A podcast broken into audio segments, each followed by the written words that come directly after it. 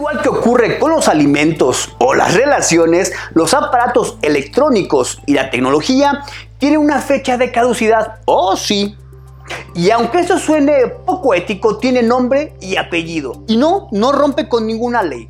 La obsolescencia programada consiste en una especie de cuenta regresiva que ponen los fabricantes para que tus dispositivos dejen de funcionar y con esto seguir con una cadena infinita de consumo, ya que si la tecnología está programada para morir, la demanda será constante y dará beneficios continuos a las compañías, por supuesto.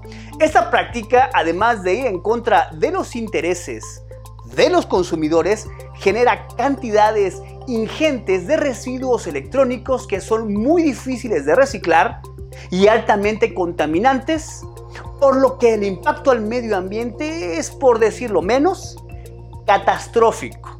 Aunque este es un concepto del que se lleva relativamente pocos años hablando, no es algo nuevo.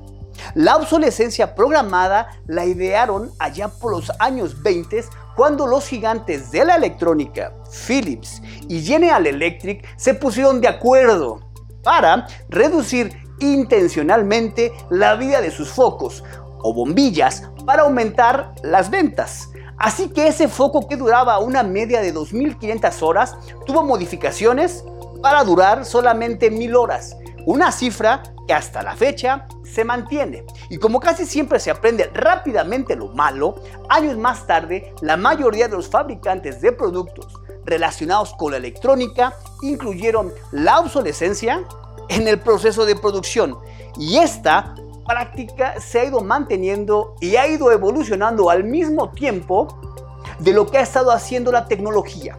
Hay tres tipos de obsolescencia programada. La primera, la de función, que es cuando compramos un modelo más avanzado del mismo producto que ya tenemos. La segunda, la de calidad, que es cuando nuestro producto empieza a fallar por el funcionamiento y lo sustituimos por otro. La pila dura menos, comienza a calentarse, se hace más lento.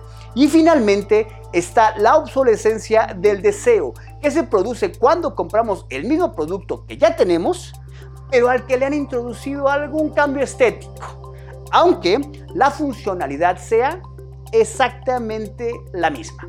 La buena noticia es que nosotros podemos salir de este círculo de consumo, si se quiere, por supuesto. Pensemos dos, tres y cuatro veces antes de abrir nuestra billetera para comprar la nueva versión de ese smartphone, pantalla de televisión o cualquier gadget rompamos con esa dinámica de usar y tirar. Intentemos reparar el producto que se rompe antes de desecharlo y comprar uno nuevo. Estos pequeños gestos pueden ser que ahorremos dinero y que la vida de los aparatos se alargue mucho más allá de lo que fue programado. Además, el medio ambiente no lo agradecerá. Yo soy Eduardo Valdés y esto fue a fondo para así se dice punto TV.